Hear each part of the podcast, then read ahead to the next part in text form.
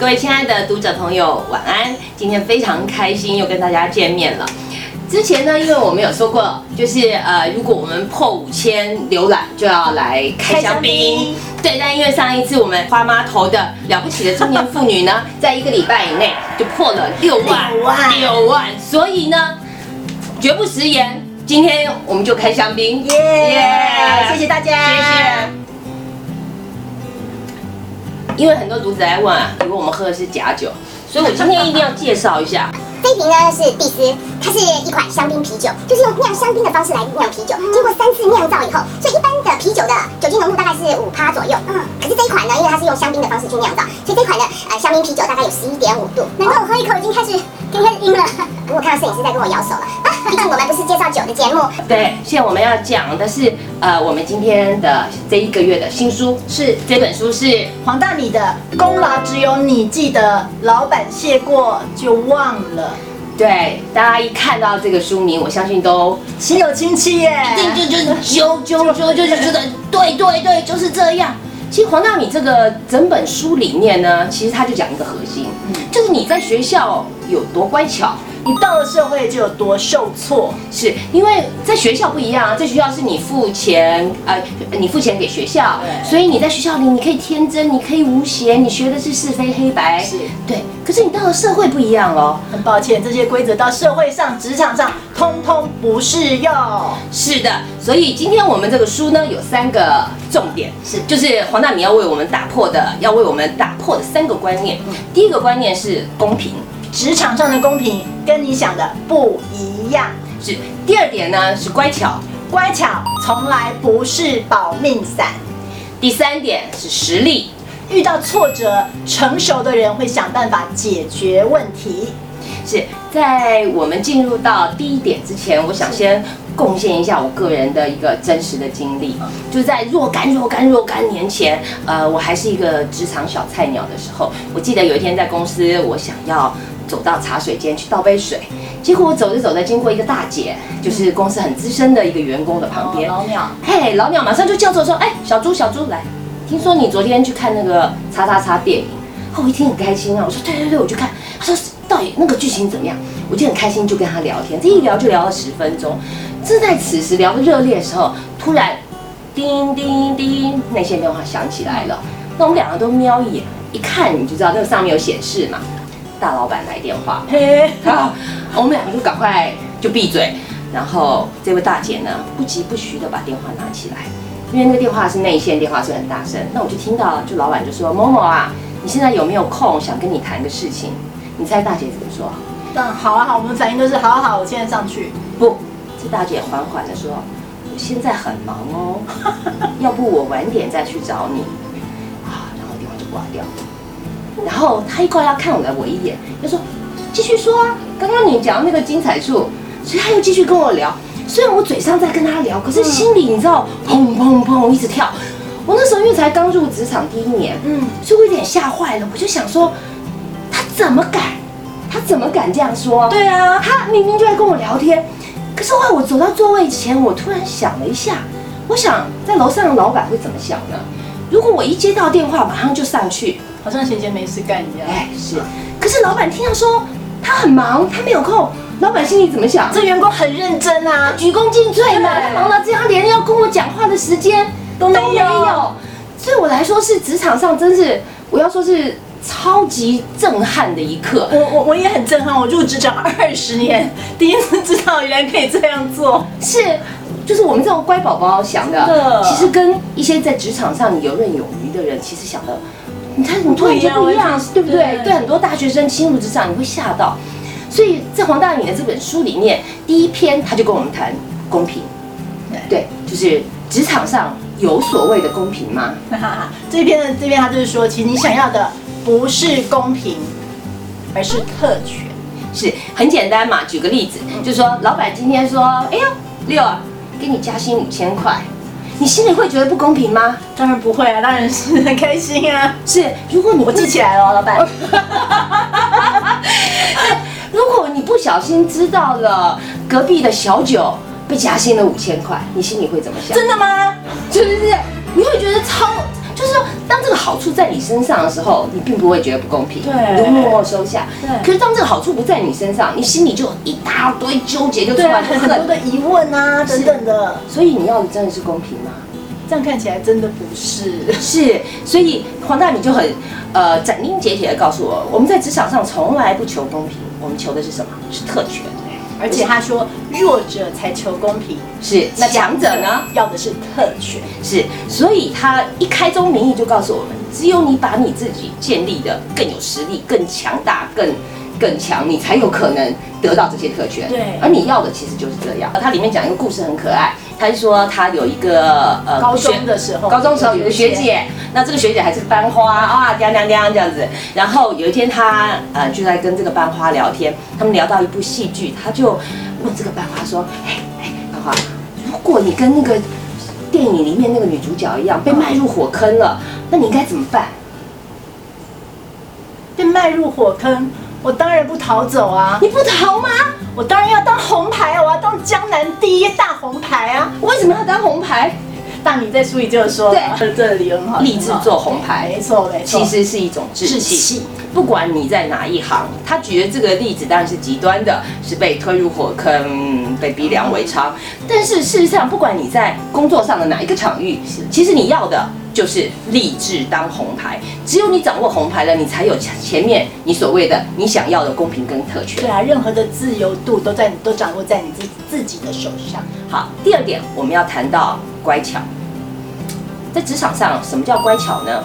在书里面有一个很好的例子，我相信这也不是书里的特例。其实很多大概大公司、对大大公司里面都会有一个员工很特别哦，他可能职位不是最高，可是因为他最资深，跟老板也很亲，因为可能是从呃公司草创时期，他就在里面打拼，可能是公司元老之类的。对，所以他在这个公司里面就像是一个总管一样，嗯对，每天早上到了九点半要打卡的时候呢，他就在哪里？打卡钟旁是边，他盯着你，有没有准时打卡、是啊？迟到了还会念念你啊。对。然后如果有同事在上班的时间把早餐三明治拿出来吃的时候，他又出现了。像纠察队一样，是哎、早餐收起来，上班那个来来公司上班不是给你吃早餐的哈。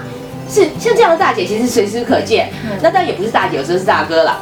那那这样资深的员工呢，他常常都是为公司操卖命，甚至他小孩有时候发烧生病，他也大义灭亲，就觉得不，我要以公司以公司为重以公司为重。但是呃，时间走着走着走着，十年、二十年、三十年、二十五年过去了，有一天公司突然遇到了危机，整个公司必须要资遣裁员员工了。第一个是裁谁？其实就是像这个这个呃中学小八这样子的老陈，是为什么呢？因为他其实，在这么长的二十五年的工作岁月里面，他把一生奉献给公司。你说他很可怜吗？真的很可怜。公司只花了十分钟就裁掉他了。可是回头过来想想，这样的员工，他处处为公司着想，唯一没着想的是谁？为 自己。对他从来没有想到说提升自己的专业能力，是或把自己呃你的你你的能力再加强，或者是能为公司再提出更有建设性的呃建议呀、或贡献。他就是只是在管理秩他只是，围绕着老板的想法在做事情，并没有自己真正他要做的他自己的中心思想，是所以像这样的人，很可能就在职场上就就很容易被淘汰了。就牺牲掉对。你想一想，你是这样的人吗？也许在这个书看了这个书以后，会有不同的想法。是是。另外一个，在职场上还会碰到的一件事情，教你不要乖巧，那是什么？就说我们常会遇到啊，嫉妒，对你怎么处理你同事对你的嫉妒？什么时候会发生嫉妒呢？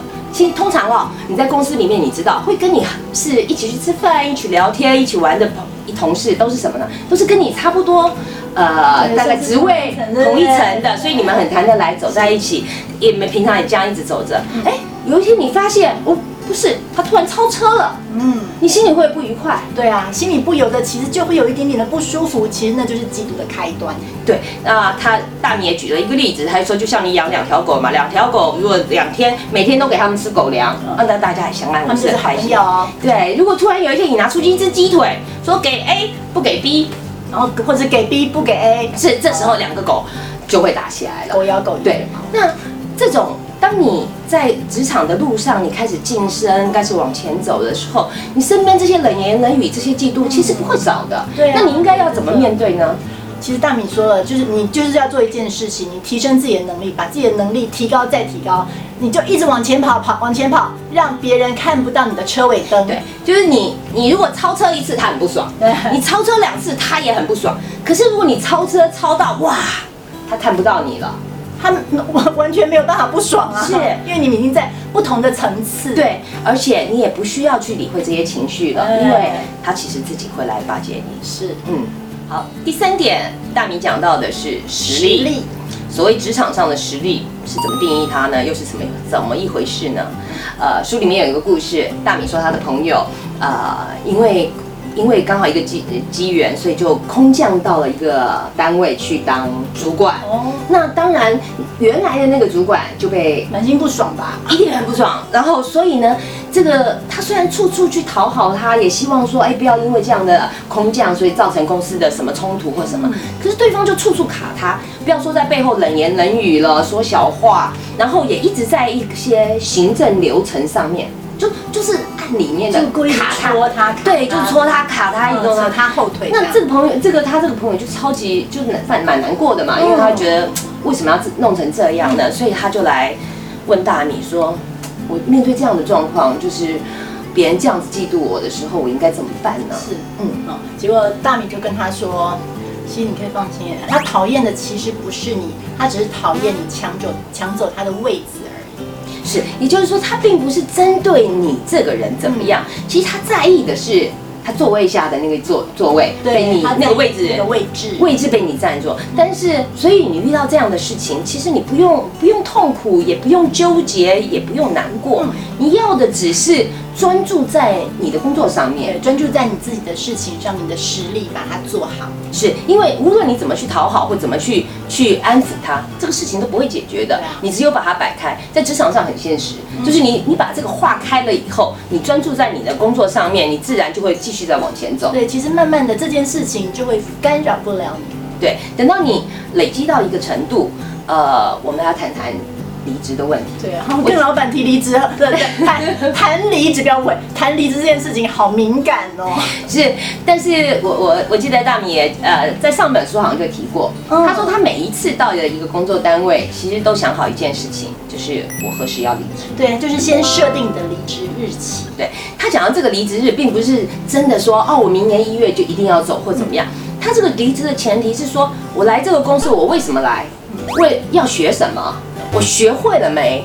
如果这些你都拿到了，而公司没有办法给你一个相等的待遇，或者是是让你继续提升自己。是，那这个时候当然就是你应该要离职的时候。那你为自己画下一个界限。那当然呢，你不要傻乎乎的说什么也没学会，什么没就二百五的去提。那老板当然就 OK 准就走了。可是当你把这些实力都都建立好建立好了，但还是会有一个关卡。就像他的朋友说的，有一天他朋友说：“哎，今天有另外一个工作机会了，我好想去，钱多事少，离家近，而且还可以学新东西。”那我那我你在等什么啊？可是可是可是我我怕老板会难过啊，呃，我如果这样就走了，我们工作这么久，那会会伤感情。然后大米就跟他说：“其实你可以放心，哎，第一个，如果你的老板、你的主管他是有能力的，当你提离职的时候，他所想的是，哎，那我要怎么样子赶快找到下一个人接手？坦白说啊，一个公司如果少了你，这公司就会垮。坦白说，这个公司也就不值得待了，真的啊。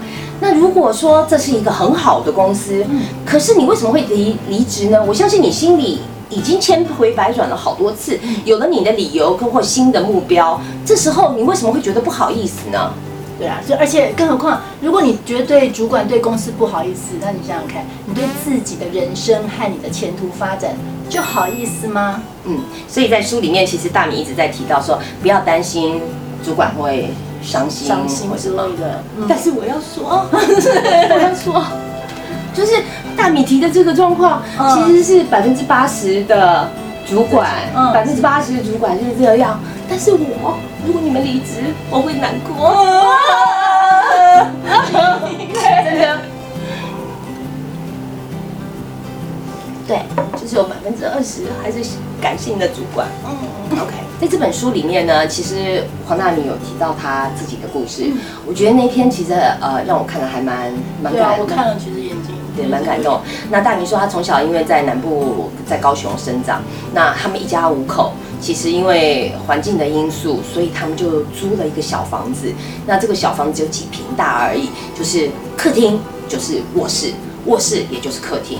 然后他们一家五五个人的衣柜，就是从菜市场人家装水果纸箱捡回来的。但大米也说，这样有个好处啦，就是如果那个衣衣柜坏了怎么办呢？没关系，再去市场捡回来就可以。对，然后他的父亲呢，除了白天上班以外，可是白天上班没有办法养活家里，所以在上班之前，假日的时候他就去工地，就是建筑工地当工人。然后每天早上上班前的那一段时间呢，五点钟就去接了工程，去帮人家挖清水沟、挖水沟的淤泥，然后挖完淤泥再去上班。上完班等到半夜的时候呢，他又要去戏院里面去清扫当清洁工。他对他来说是对他来说，父母上班的时间是从早上五点开始，一直到晚上十一二点才回来。那在这样的一个环境下长大，他说他好几次跟着母亲去，呃，因为他们帮人清水沟嘛，所以就有那个工钱要去收工钱。可是收工钱的时候，并不是呃人家那么爽快，对，有时候人家会刁难你，受尽刁难，对，然后所以他从小就学会了看脸色。那他也一直一直告诉自己，母亲也一直告诉他，你必须要念书，你你才你要读书，你要好好工作，你你才不会受这些气受这些委屈。等到他真的到社会上，我们知道大米其实是一个非常资深的新闻新闻圈的主管，他好像在很多在新闻圈待了很长时间，然后也在人力公司也做过一段很长的时间。那呃，当他到了职场上以后，他常常被问到：哇，你这么年轻，怎么这么机灵啊？怎么这么怎么这么做事这么聪明？而且你怎么这么懂得职场的生存法则？为什么？其实只有五个字，够穷就可以。是你听到这句其实蛮心酸的、哦。对啊对也就是大米其实，在那样的环境长大，其实他从小就告诉自己了，自己的靠山就是自己，就是自己，只有靠自己，只有把自己能力坚强起来，只有把自己的实力建立起来，而且只有非常透彻而明显的去打破学校那些给你的一些一些规对忠孝仁爱信义和平什么什么，把那个框架通通打破，直接的去面对职场，完向前迎战，这个才是一个最好的方式。呃，讲到这里，我们真的要敬大米。我觉得两本书都给我们非常非常多的收获虽然你喝不到，但是我们带你喝一口。帮你喝了，真的。嗯，啊真的。好好喝哦。最后，我想大米在书里面一直要告诉我们的东西，就是所有的打击都是祝福，就你你得把打击当做是你生活中的祝福，就像他一样，他觉得他当时小时候生活那么苦，但是这些东西最后都化为他生活中、工作中的，那都变成他人生的礼物。对，那是礼物，也是一个成长的养分。如果你遇到挫折，你只会躲在角落里面哭，那是打击，对。但是你如果可以挺起胸膛来说，老娘做给你看，那是祝福。是，所以呃，我想今天介绍这本书是黄大米的《功劳只有你记得》，老板谢过就忘就忘了。他其实呃，并不是说真的老板谢过就忘了，而是你必须时时刻刻要记得一件事情。所有的所有的功劳，所有的能力都必须建立在你自自己身上。如果你要寄望老板给你的青睐，或给你摸头，给你那那你得到只是失望，一再的失望而已。对，那最后书里面，呃，我们在书的背后有一句话，我觉得他讲的非常好，我们就作为今天的结尾。他是说，遇到挫折，生气只会表示，生气只表示你自己的无能为力，巨婴才会尽情哭闹，成熟的人会想尽办法解决问题。要记得，职场要你是要什么？是要你来解决问题的。你不是不只是来解决公司的问题，更重要的也是在解决你自己人生的问题。今天非常谢谢大家。谢谢谢，跟大家说晚安。晚安十一趴真的很够力。祝福大家都能找到自己在职场上找到自己最好的生存的角度。谢谢。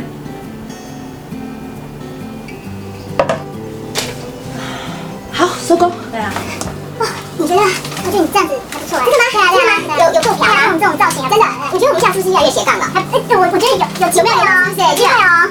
那你会不会觉得因为红了就哈？你你你你会不会因为红了就有有别的想法？呃其实是有有有有人找你吗？这不好说。哈哈哈是有人找你你你要离开编辑职位吗？嗯我在在还还在不好说啦。嗯。是吗？你有其他的机会？你有其他的？你有其他的人找你吗？嗯有吗？求我吗？我 求我求我